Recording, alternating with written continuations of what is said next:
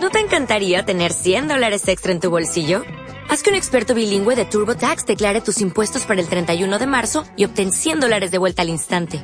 Porque no importa cuáles hayan sido tus logros del año pasado, TurboTax hace que cuenten. Obtén 100 dólares de vuelta y tus impuestos con 100% de precisión. Solo con Intuit TurboTax. Debes declarar para el 31 de marzo. Crédito solo aplicable al costo de la presentación federal con TurboTax Full Service. Oferta sujeta a cambios o cancelación en cualquier momento.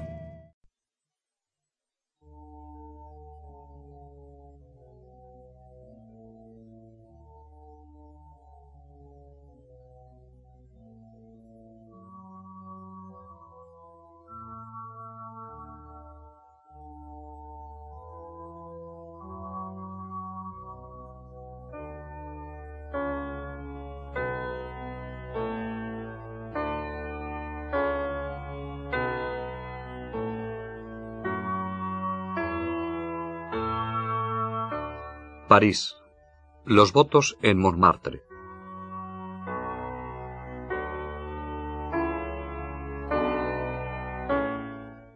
Abandona Íñigo Salamanca a mediados de septiembre de 1527.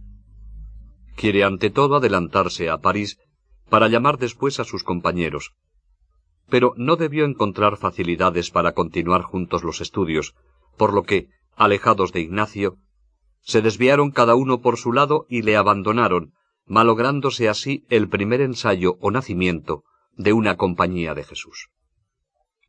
Carga sus libros sobre un borriquillo y va a Barcelona, donde descansa tres meses en casa de sus antiguos amigos. El peregrino se va trocando, callada e ininterrumpidamente, en un hombre de prudencia iluminada. Si deja que las devotas le den una letra de veinticinco ducados, es porque tal cantidad será más o menos lo que va a necesitar en París durante un año de estudios. A principios de 1528 dice adiós a sus amigos y se encamina a París a pie. Llega el 2 de febrero. La universidad es aún, con sus cuatro mil estudiantes y sus cincuenta colegios, el baluarte científico de Occidente, pese a sus ataques del humanismo y de los novadores. Íñigo acaso se siente perdido en el bullicio de la juventud académica en esta gran ciudad, pero aquí, por causa de su ignorancia de la lengua del país, no se sintió tentado de distraerse en conversaciones espirituales y así pudo hacer mayores progresos en los estudios. Pronto se prepara un alojamiento. Un español, compañero de cuarto, despilfarra los ducados que Íñigo le había confiado, y éste se ve obligado a mendigar en Pascua por las calles y a entrar en el Hospital de Santiago, hospital de peregrinos. Su energía es indomable. Tenía treinta y siete años y decide volver a sentarse en los bancos de la escuela para estudiar latín. Y la causa fue porque, como le habían hecho pasar adelante en los estudios con tanta prisa, hallábase muy falto de fundamentos, y estudiaba con los niños, pasando por la orden y manera de París. En el colegio de Monteagudo, donde estudian latín niños de nueve años, repasa Íñigo sus conocimientos de esta lengua. Todo esto tiene el exclusivo fin de comenzar el 1 de octubre de 1529 el curso completo de filosofía, que dura tres años y medio. Pero el tener que mendigar y la larga caminata diaria desde el hospital de peregrinos hasta Monteagudo le impiden progresar como desea.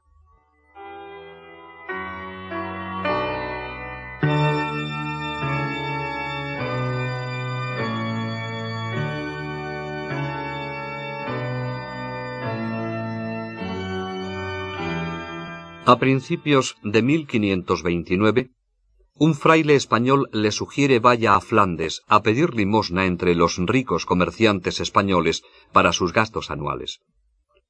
En Cuaresma parte para Brujas, donde haya comprensión y ayuda económica en el mercader Gonzalo de Aguilera.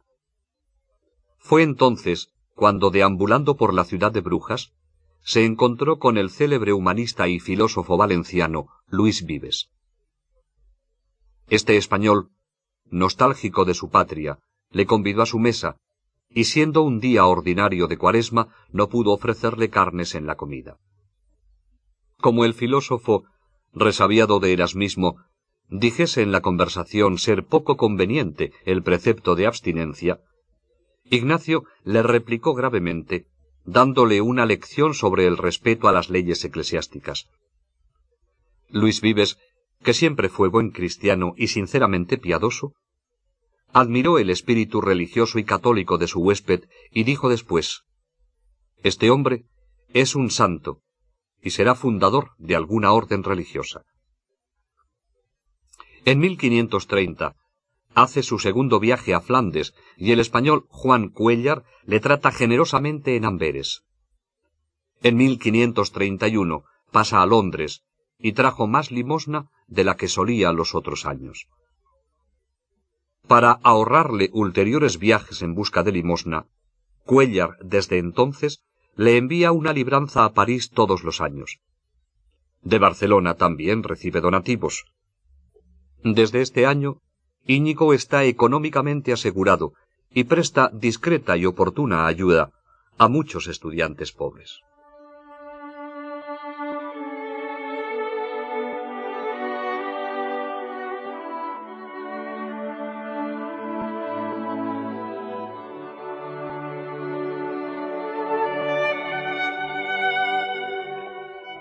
El 1 de octubre de 1529 entra Íñigo como estudiante de pago en el Colegio de Santa Bárbara. Este colegio se distingue por su severa disciplina, su espíritu eclesiástico frente a las novedades del humanismo y por sus profesores. Desde ahora, Íñigo viste el traje talar de los clérigos de París.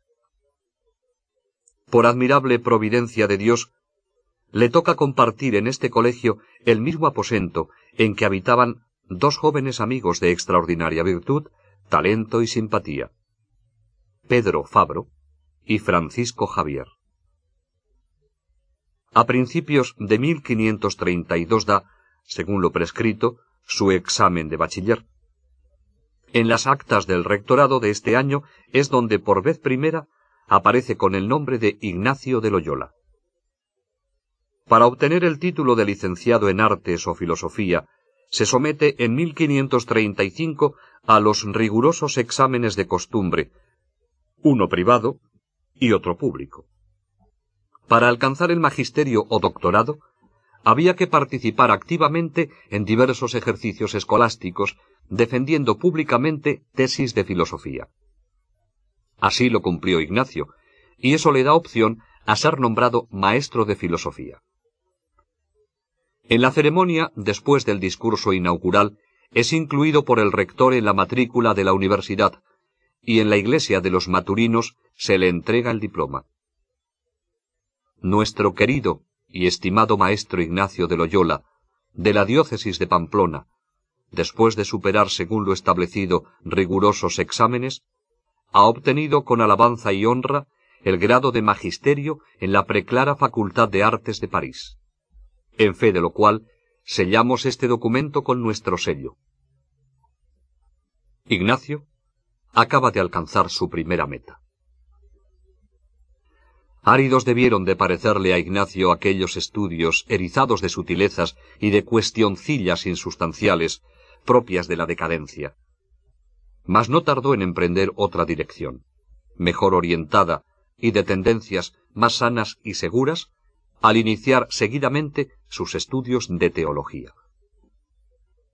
Después de la licenciatura, comienza Ignacio el estudio de la teología escolástica en los dominicos de Santiago, donde en otro tiempo enseñó Santo Tomás de Aquino. Toda la vida quedará aficionado a la doctrina del doctor Angélico. Por lo demás, posee Ignacio, desde los días del Cardoner, una ciencia que obligará a decir a un doctor en teología de París, No he visto hombre que con tanto señorío y majestad hable en materia de teología.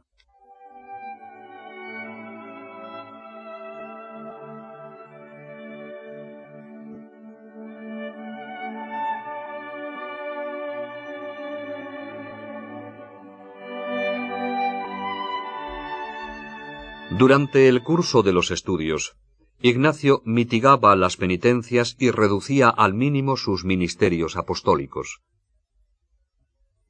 En aquel tiempo no le perseguían como antes, y a este propósito le dijo una vez el doctor Frago que se maravillaba cómo andaba quieto, sin que nadie le diese fastidio, y él respondió La causa es porque yo no hablo a nadie de Dios pero acabado el curso tornaremos a lo acostumbrado. Efectivamente, durante las vacaciones intensifica sus labores espirituales y no ha olvidado su otro fin, atraerse nuevos compañeros, porque los de Salamanca han desertado, emprendiendo el camino del mundo o de las dignidades eclesiásticas. En París va a reanudar su trabajo, pero más discretamente. Tenía ojo al fin suyo de traer algunas personas que más ingeniosas y hábiles le parecían para su propósito. Así logra entusiasmar, para el ideal de pobreza y cruz, a tres estudiantes españoles, Juan de Castro, Pedro de Peralta y el joven Amador del Duayen. Después de su primer viaje a Flandes, les da a los tres los ejercicios. Como fruto de ellos, reparten alegremente todo lo que tienen entre los pobres y se instalan en el Hospital de Peregrinos de Santiago. La noticia provoca en la colonia española de estudiantes gran alboroto. El regente de Santa Bárbara amenaza a Ignacio con el castigo de los azotes por haber vuelto loco al pequeño amador.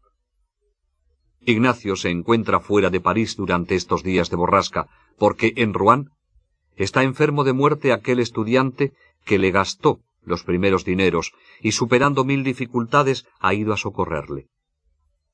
A pie, descalzo, sin comer ni beber, llega hasta Argenteuil donde, subiendo a un alto, le sobrevino una gran consolación con tanta alegría que comenzó a gritar por aquellos campos y hablar con Dios.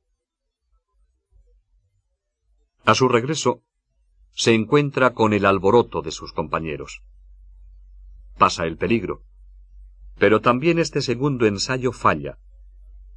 Castro se hace cartujo en España. Peralta canónigo de Toledo. Del pequeño Amador, nada se sabe.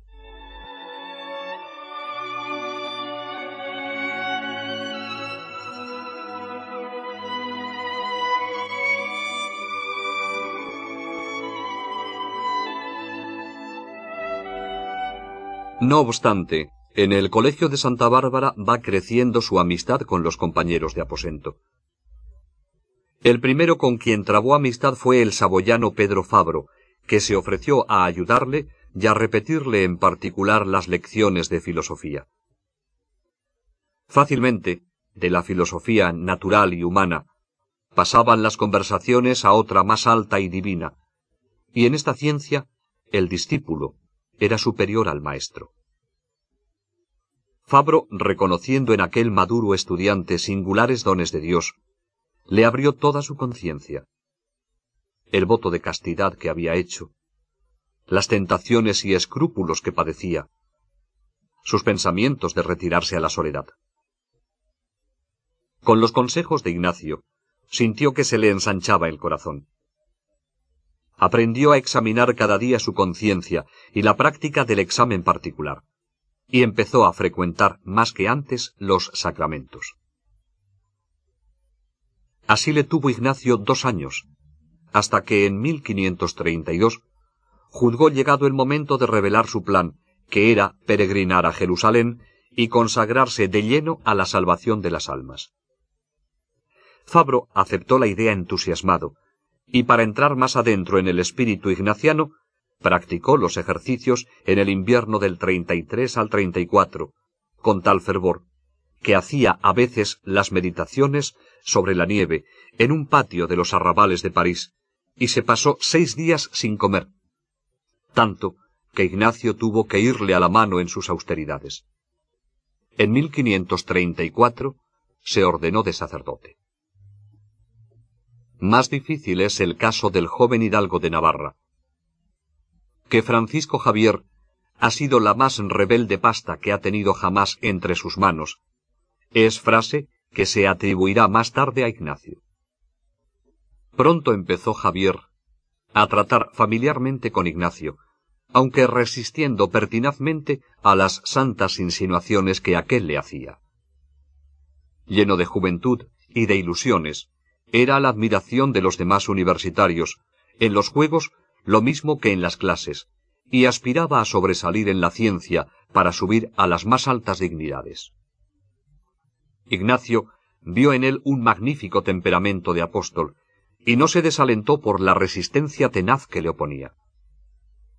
Sufre con calma la fina ironía de su elegante y despierto compañero. Primero, se insinuó en su corazón. Hecho maestro en artes, empezó Javier a leer filosofía.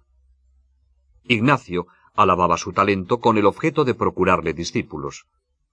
Hasta le socorrió con dinero en algún apuro económico del joven maestro.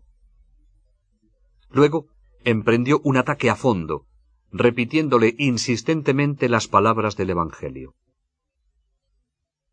¿Qué aprovecha al hombre ganar el mundo si pierde su alma? El alma generosa de Javier renunció por fin a las vanidades mundanas y se entregó a Cristo. Al mismo tiempo, se interesa Ignacio por el portugués Rodríguez y después por dos estudiantes españoles, Diego Laínez y Alfonso Salmerón. Se les une después Nicolás Bobadilla. Ignacio ve en torno suyo un grupo de jóvenes en los que su penetrante mirada reconoce al fin la verdadera aptitud para la vida nueva. Esta vez, la suerte está echada.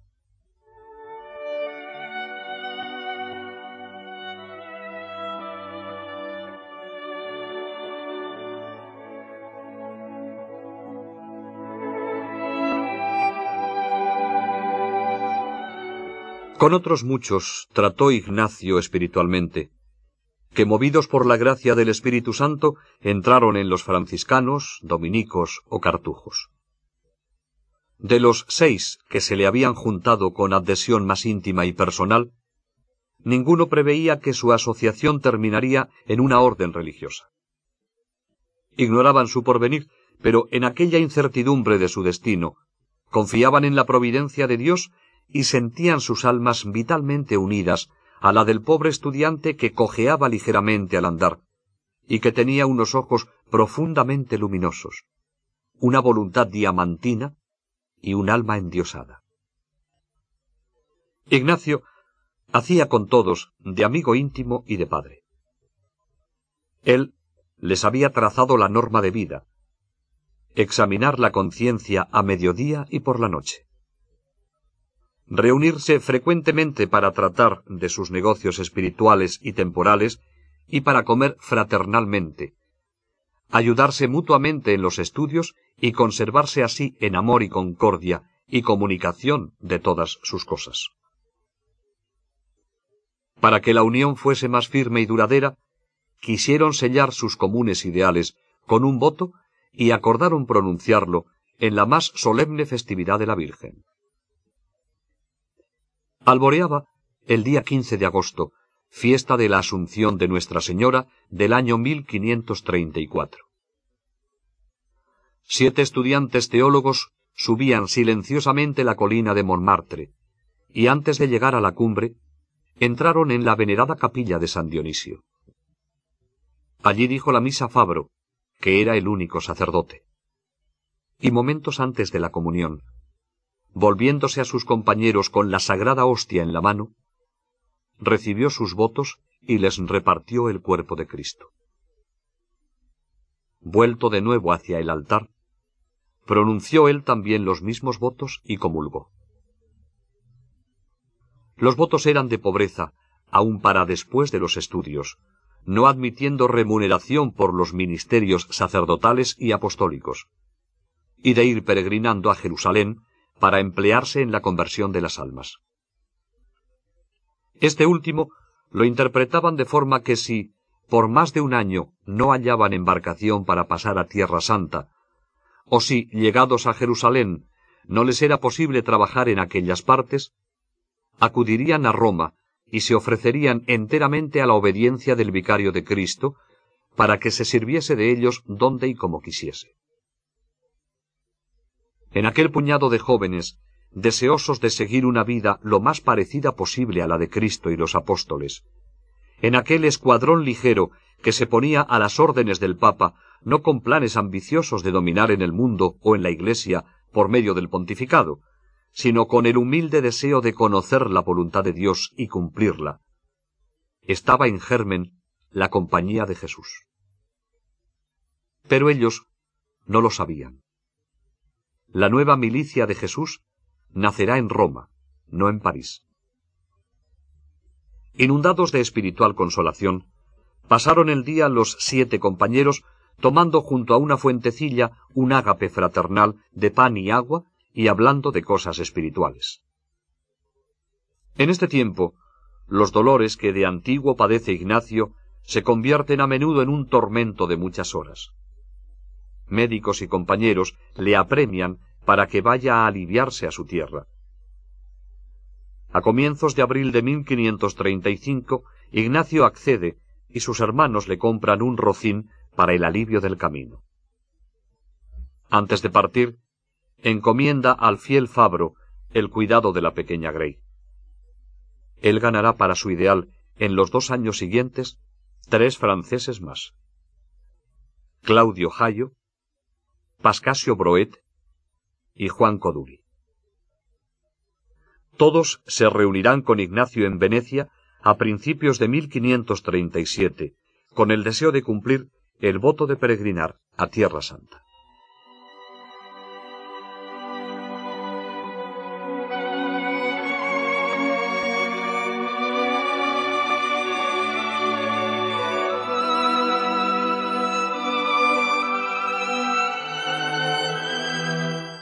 Durante tres semanas cabalga Ignacio en su rocín por tierras de Francia hacia el sur. Pese a su capa de peregrino y sus alpargatas, es reconocido, y la noticia de su venida se le adelanta a Loyola. Le salen al encuentro dos enviados de su hermano. Ignacio se niega rotundamente a hospedarse en su casa y escoge como albergue el Hospital de la Magdalena. Su hermano se espanta, pero Ignacio, le informa del objeto de su visita. No he venido a andar en palacios, sino a sembrar la palabra de Dios y dar a entender a las gentes cuán enorme cosa es el pecado mortal. Los pobres del hospital están de enhorabuena, porque todo lo que este hijo de Loyola recoge de limosna pidiendo de puerta en puerta, lo reparte entre ellos comiendo a su misma mesa. Poco después, comienza su labor apostólica más madura y meditadamente que en Barcelona y Alcalá. Al principio explica a los niños la doctrina cristiana. Muy pronto, detrás de los niños aparecen los grandes, y entre ellos también su hermano. Por su pobre aposento hay un continuo ir y venir.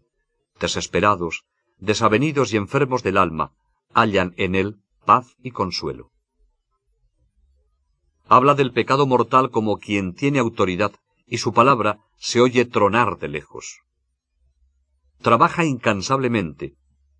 Ignacio puede anotar satisfecho en las últimas semanas, a pesar de su enfermedad, que por la gracia de Dios se hizo abundante fruto.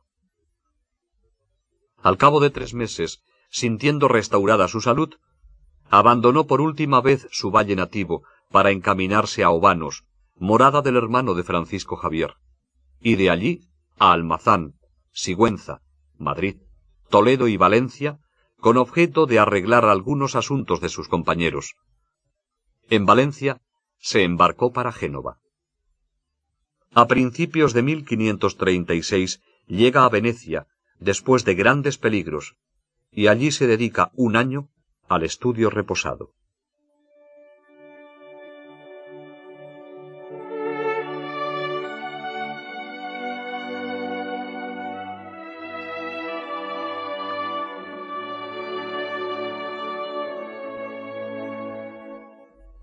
Los compañeros de Ignacio se le juntaron en Venecia el 8 de enero de 1537, tras un viaje erizado de peligros y aventuras.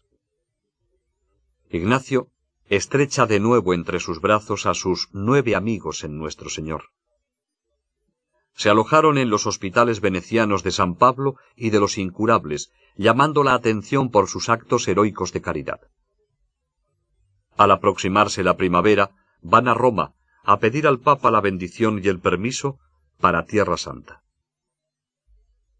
Con la bendición del Papa, que les acogió muy benignamente y les dio una limosna para el viaje, y con la facultad que obtuvieron en la penitenciaria de recibir las sagradas órdenes, regresaron a Venecia donde se ordenaron de sacerdotes los que no lo eran. Juntamente con ellos recibió Ignacio el presbiterado el 24 de junio de 1537. Para prepararse a la celebración del Santo Sacrificio, se distribuyeron de dos en dos por las ciudades del señorío de Venecia, ejercitándose en pedir limosna, en hacer oración y predicar apostólicamente por las plazas. Ignacio se retira con Fabro y Laínez el 25 de julio a Vicenza. Con sus compañeros se dedica entonces al Evangelio en pleno. Viven en pobreza y amor. Ocupan un monasterio medio en ruinas, sin puertas ni ventanas. Ignacio es el cocinero. Hace una especie de sopa con el pan que han recogido de limosna. Los tres duermen sobre paja. Están alegres de vivir a la letra, de nuevo, la vida de Jesús. Ignacio escribió entonces a un amigo. Hasta el presente, por la bondad de Dios, siempre hemos estado bien, experimentando más y más cada día la verdad de aquellas palabras como quienes nada tienen y todo lo poseen. Reunidos en el mes de septiembre en Vicenza, celebraron su primera misa todos, menos Ignacio, que esperó todavía más de un año. Entretanto, iba transcurriendo el tiempo de ir a Jerusalén y no hallaban pasaje. Por singular providencia de Dios, que tenía sobre aquellos sus fieles servidores altos destinos, en todo el año de 1537, por haberse roto la paz entre venecianos y turcos, no hubo una sola nave que osara hacer la travesía, cosa que no aconteció por muchos años antes ni después. Acordaron, tras madura deliberación, que en la espera forzosa del viaje a Tierra Santa, Ignacio, Fabro y Laínez se dirigieran a Roma y los demás siguieran en sus ministerios. Poco antes de esta breve dispersión, cuando trataban de uniformar en cierto modo su regla de conducta, se propusieron este problema fundamental. ¿Y si alguien nos preguntare por nuestro nombre, profesión o pertenencia? ¿Qué habremos de responder? Ignacio, sin titubeos, se adelantó a decir, Somos de la Compañía de Jesús.